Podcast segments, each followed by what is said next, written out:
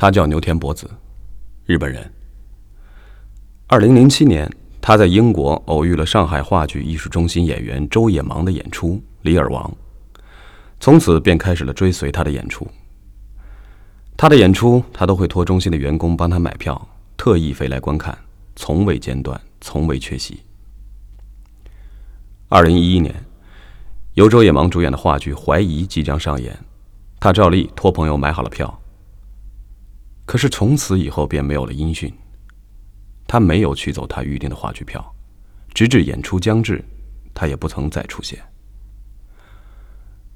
后来我们得知，他因为疾病突然辞世。没能看到偶像的演出，我相信他是遗憾的。所以演出当日，我们依旧为他保留了位置，并且在位置上放上了他最喜欢的百合花，就像记忆中的他。闪烁着纯洁明亮的大眼睛，散发着如百合般的优雅。我相信，天堂的他，一定是没有遗憾的。